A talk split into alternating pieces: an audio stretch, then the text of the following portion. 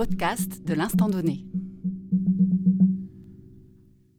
Bonjour, je suis Mathieu Stéphanus. Pour ce sixième épisode du podcast de l'instant donné, je suis accompagné par Caroline Crène, Saori Furukawa et Maxime Échardour.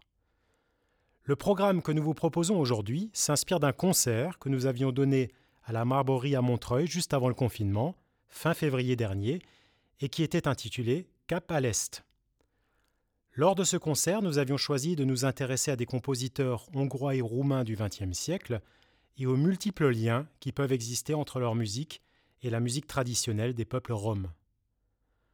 Pour un ensemble de musique contemporaine comme le nôtre, beaucoup de compositeurs hongrois ou roumains sont des figures incontournables.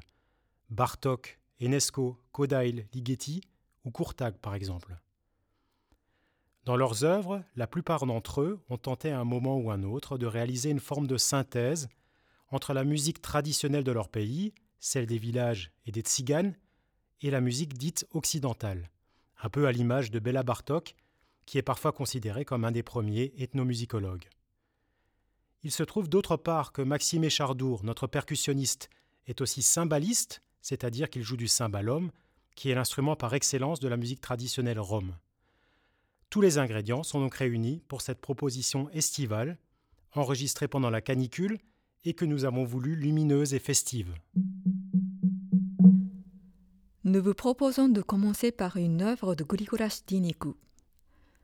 Grigoras Dinikou était un violoniste-compositeur roumain issu de la communauté rome. Il est né en 1889 dans une banlieue modeste de Bucarest. Avant sa naissance, cet endroit était un bidonville. Comme beaucoup d'autres habitants de ce quartier, son père était musicien. Il chantait et jouait dans les bars et cafés du soir jusqu'à l'aube. Cette âme bohème est restée chez Grigoras tout au long de sa vie et il a partagé à travers sa musique en jouant autant dans les lieux populaires que sur les scènes prestigieuses du monde entier. Doué d'une technique exceptionnelle, il joue avec une légèreté et une vitesse impressionnantes. Mais au-delà de sa virtuosité, on retient surtout une expression incroyablement chaleureuse. Pour ce podcast, nous avons choisi une de ses pièces très rapides, Hora Martichorlui. C'est une danse pour fêter l'arrivée du printemps. Il y a longtemps, un 1er mars, une fleur, un beau personnage blanc sort de dessous la neige dans la forêt. Le vent d'hiver le voit se met en colère et déclenche une tempête de neige. La fleur mordue par le froid pousse un cri. Aussitôt, la fée du printemps vient ôter la neige sur la fleur. Ce faisant, elle se blesse au doigt avec un petit caillou. Le sang tombe sur la racine, la réchauffant, la fleur revient à la vie. Puis, une autre goutte de sang tombe sur ses pétales qui deviennent rouges. À cet instant, un autre personnage blanc pousse à côté de lui. C'est ainsi que les deux inséparables clochettes, rouges et blanches, deviennent le symbole du printemps et de l'espoir, petit porte-bonheur en fil de laine appelé Maltichol.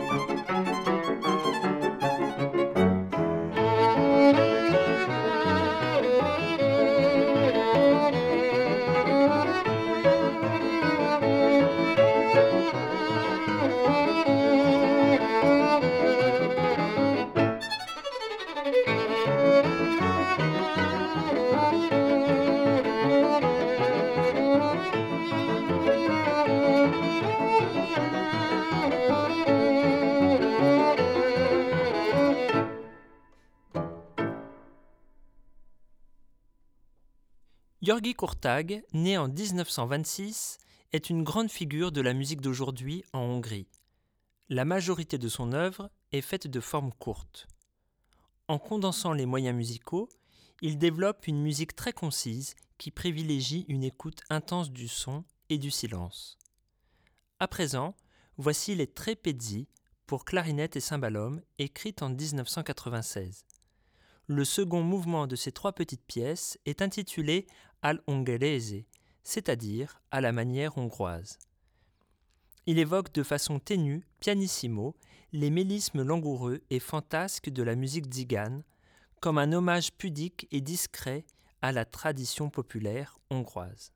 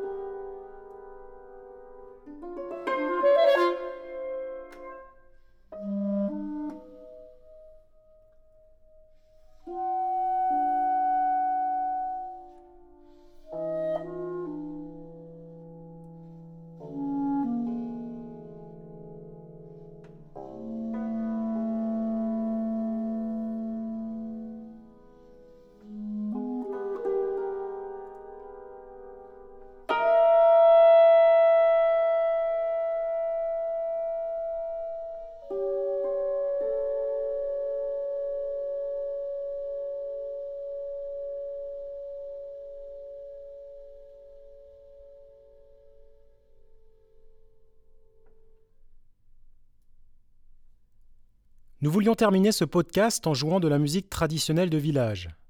Or, ce n'est pas si facile pour plusieurs raisons. Tout d'abord, une évidence, nous ne sommes ni tziganes ni hongrois. Ensuite, très peu de partitions existent, et de toute façon, la partition est un médium imparfait et par essence insuffisant pour cette musique puisqu'elle est de tradition orale. En discutant avec un ami spécialiste, nous sommes tombés sur un enregistrement de chant Xardas joué par des musiciens de village de Bonchida qui se trouve en Roumanie mais dans sa partie magyarophone, c'est-à-dire où on parle hongrois. L'enregistrement nous a séduits, et ce sont ces chants que nous allons tenter de vous restituer maintenant, dans une version arrangée pour violon, clarinette, piano et cymbalum. Voici donc six mélodies du village de Bonchida.